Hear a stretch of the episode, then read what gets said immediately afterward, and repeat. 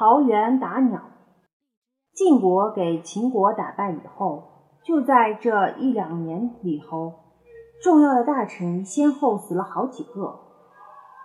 赵崔的儿子赵盾做了相国，执掌晋国的大权。公元前六百二十年，晋襄公害病死了，七岁的儿子做了国君，就是晋灵公。晋灵公长大以后很不成器，成他家老想玩，可是赵盾老拉长着脸，叫他很害怕。他玩的快快活活的，一瞧见赵盾，一股子高兴劲儿就全给吓跑了。他恨不得这位比父亲还严厉的大臣别老在朝堂里。赵盾可是个挺忠心的大臣。他老替晋国干些当霸主的该做的事情。正相反，那个永远满脸笑容的图案谷，老叫晋灵公非常称心。晋灵公一瞧见他就喜欢，精神百倍。图案谷可把晋灵公揣摩透了，好像钻在他肚子里头，能听他心里的话似的。图案谷给爱玩的国君。修了一所大花园，因为里面种了好多桃树，这座花园就叫桃园。桃园里盖了一座高台，四面围着栏杆，在台上一眼看去，全城的房子和街道全瞧得见。晋灵公和屠岸贾这两个人老在这儿玩，有时候他们拿着弹弓打鸟，大伙儿比赛谁手快眼快。有时候叫宫女们到台上来跳舞，大家伙儿喝喝酒，唱唱歌，就这么玩下去。老百姓也有在园子外头凑着看热闹的。有那么一天，晋灵公瞧见园子外面的人比园子里面的鸟还多，他高兴起来，对图案谷说：“咱们老打鸟也腻了，接着换个新花样，用弹弓打人怎么样？比如说。”打中眼睛算是十分，打中耳朵八分，打中脑袋五分，打着身子一分，打不着人的罚酒一杯。屠岸贾当然赞成，他们两人拿着弹弓向墙外人群里打去。果然有打出一个眼珠子的，有门牙给打下来的，有打肿耳朵的，也有打破腮帮子。或是脑门子的，直打的老百姓乱叫乱跑，各自逃命。晋灵公一瞧，哈哈大笑。赵盾和大夫士会知道了这件事，第二天就到宫里去见晋灵公。晋灵公还没出来，他们就瞧见两个宫女抬着一只筐子，筐子外头露着一只手。赵盾和士会过去一看。原来里头装着一堆大卸八块的尸首。赵盾问他们：“这是哪来的？”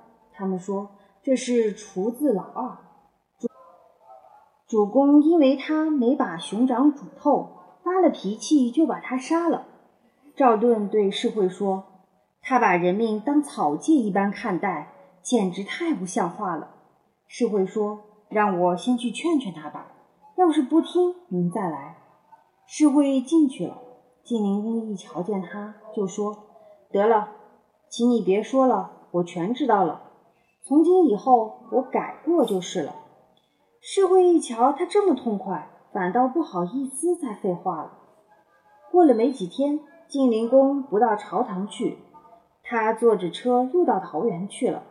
赵盾赶快赶到桃园门口等着，一瞧见晋灵公过来，就跪在地下。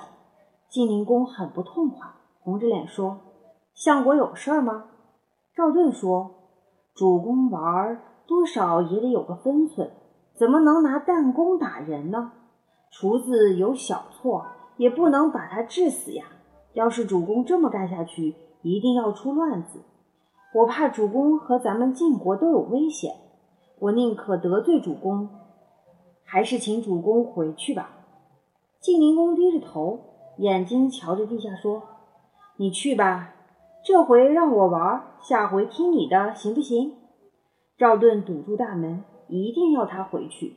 图案谷说：“相国对主公原来是一片好意，不过主公已经到了这儿，您多少方便方便。有什么要紧的事儿，明儿个再说吧。”赵盾没有办法，狠狠地向图案谷瞪了一眼，让他们进去了。他们进了桃园，图案谷跟晋灵公说：“哎，这可是玩最后一回了。从明天起，您得关在宫里，听相国管教。”晋灵公急得简直要哭出来了，他央告图案谷说：“你得想个招啊！”图案谷笑嘻嘻地说：“有了，我家有个大力士，叫纯尼，我叫他刺死那个老不死的。”咱们就不受他管了。晋灵公说：“好，就这么办吧。”当天晚上，图案谷叫刺客在五更上朝以前把赵盾刺死。刺客得了命令，当夜跳进赵盾家的院子，躲在大槐树底下。过了四更天，天还没亮，赵家的人都起来预备车马，堂屋的门也开了。他在暗地里一瞧。堂屋上点着蜡，一位大臣已经穿好了上朝的衣服，坐在那儿等天亮。再细一瞧，堂屋里的摆设竟是些个粗家具，跟他所想象的相府海场完全不一样。他一想，这么忠诚老实的大臣，可叫我怎么下手呢？可是再一想，不把赵盾刺死，回去怎么交代呢？他心一横，跑到堂屋门口。嚷着说：“相国，您听着，有人派我来暗杀您，我可不能丧尽天良，杀害好人。可是，也许还会派人来，您得多留神。”说完，就朝大槐树一头撞去，连脑浆都撞出来了。那天早上，赵盾照常上朝，反倒把晋灵公和图案谷吓了一大跳。他们觉得不对头，赵盾怎么还活着呢？大概是刺客出了毛病了。散朝以后，图案谷对晋灵公说：“我有一只猎狗，凶极了，要打算杀赵盾，非他不可。”他又把办法详细说明白了，乐得晋灵公拍手叫好。图案谷回家以后，做了一个草人，给他穿上跟赵盾一模一样的衣服，胸脯里搁着羊肉，天天训练那只狗，叫他扑过去。抓破胸脯，饱吃一顿。经过几天训练，那只狗一瞧见那个草人，立刻就扑过去抓破胸口。有一天，晋灵公叫赵盾到宫里去喝酒，赵盾的卫士提弥明陪着他去，图案谷当然也在座。他说：“主公今天请相国喝酒，别人不得上来。”提弥明只好站在堂下。君臣吃吃喝喝，倒还有说有笑。忽然，晋灵公直夸赵盾的宝剑，要他拔出来让他瞧瞧。照规矩，做臣下的要是在国君面前拔出宝剑来，就算犯了行刺国君的大罪，那还了得？赵盾没想到这些个，他正要摘的时候，提明明在堂下大声嚷着说：“主公面前不得无礼。”赵盾给他这么一提醒。才知道这是他们的诡计，就站起来告辞。提明明怒气冲冲地扶他出来。图案谷放出那只猎狗去追赵盾，那只狗一瞧见赵盾，以为还是那个草人呢，就立刻扑过去抓他的胸膛。提明明飞起一腿，把狗踢倒，一把抓住狗的脖子，就那么一拧，当场结果了那条狗命。宫里当时就乱了起来。晋灵公大怒，叫武士们去杀赵盾和提明明。提明明非常勇敢，一个人保护着赵盾，一面还手，一面跑。提明明杀了几个武士，末了给他们杀了。武士们又来追赶赵盾，赵盾跌跌撞撞地往外逃。有个武士特别卖力气，比别人跑得更快。赵盾一见他到了跟前，吓得两腿一软，眼前发黑，倒在地下。不能动弹。那个武士一把拉起赵盾，背着就跑。这时候，赵盾的儿子赵硕带了家丁来接他父亲。那个武士把赵盾放在车上，回头跟追来的人拼命。追来的人一瞧赵家的人多，才向后转了。赵盾问那武士：“他们全来害我，你怎么反倒救了我？你是谁？”他说：“我叫林哲，是个卫兵。我可看不惯图案国的鬼把戏。相国，快走吧，别问了。路见不平，拔刀相助，并不是太稀罕的事。”赵盾和他的儿子只好逃到国外去避难。他们还想带着林哲一块儿去。可他早已溜了。赵盾爷俩出了西门，可巧碰见了赵川打猎回来。赵川是赵盾的叔伯兄弟，晋襄公的女婿，晋灵公的姐夫。赵盾就把他们要逃走的事说了一遍。赵川说：“您可不能离开晋国，我自有办法请您回来。”赵盾说：“那么我暂时在河东等着，不过你得小心，千万别再惹出祸来。”赵川就去见晋灵公，他跪在地下央告说：“我虽说是主公的姐夫，可是赵盾得罪了主公，我们赵家的人也有罪，请主公先革去我的官职，再办我的罪吧。”晋灵公说：“这是什么话？赵盾欺负我，可不知道多少回了，真叫我难受。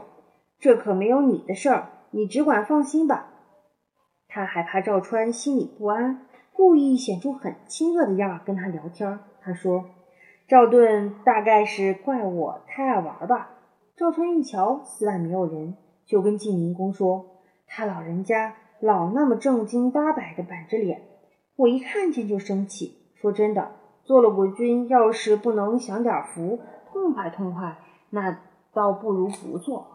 您知道齐桓公有多少老婆？”晋灵公歪着脑袋想了想，说：“十来个吧。”赵川撇了撇嘴说：“十来个算什么？他的后宫里满是美人。您瞧，您当了霸主，咱们的先君文公都六十多了，还做了一回新郎官。您瞧，他也当了霸主。主公您正年富力壮，更应当做一番大事业，怎么不派人去搜罗美人呢？”晋灵公嬉皮笑脸说：“赵盾要是像你这样待我。”我早就听他的话了，可是派谁去呢？赵川说：“谁比得上图案大人呢？他最能办事，这样的人不重用，您还用谁呢？”晋灵公听了赵川的话，吩咐图案谷出去搜罗美女。赵川支开了图案谷，把自己的心腹士兵充当晋灵公的卫队，陪着他在桃园里打鸟，一点儿不费什么力气就把晋灵公杀了。朝廷上的大臣和全国的老百姓早就痛恨晋灵公，这时候一听说昏君死了，真是人人痛快。赵盾很快也回来了。晋国的大臣因为晋灵公没有儿子，就立晋文公的小儿子为国君，就是晋成公。这是公元前六百零六年的事儿。晋成公信任赵盾，把自己的闺女庄姬嫁给赵盾的儿子赵朔。君臣做了亲家，图案谷正在外面搜罗美女，一听到晋灵公被杀，就偷偷的跑回来，很小心的伺候着赵家。赵川对赵盾说：“图案谷这小子不是玩意儿，昏君全是他带坏的。咱们杀了昏君，他一定怨恨，干脆把他也杀了吧。”赵盾瞪了他一眼，说：“人家不办你谋害国君的罪，你还唠叨个什么？”赵川碰了个钉子，不敢再言语了。赵盾更加小心地伺候着新君。赵川以为自己的功劳不小，央告赵盾升他的官职。赵盾不答应。赵川越想越烦，没多久他病死了。他的儿子赵瞻要求赵盾让他继承他父亲的职位。盾说：“你先别忙，等你立下功劳。”自然有你的职位。大家伙儿一瞧赵盾不袒护自己家里人，都很佩服。大臣们一心一意地辅佐晋成公，晋国仍然继承晋文公和晋襄公的霸业。中原诸侯还是听从晋国的。可是南方的楚国一天比一天强大起来，一心要跟晋国比个上下高低。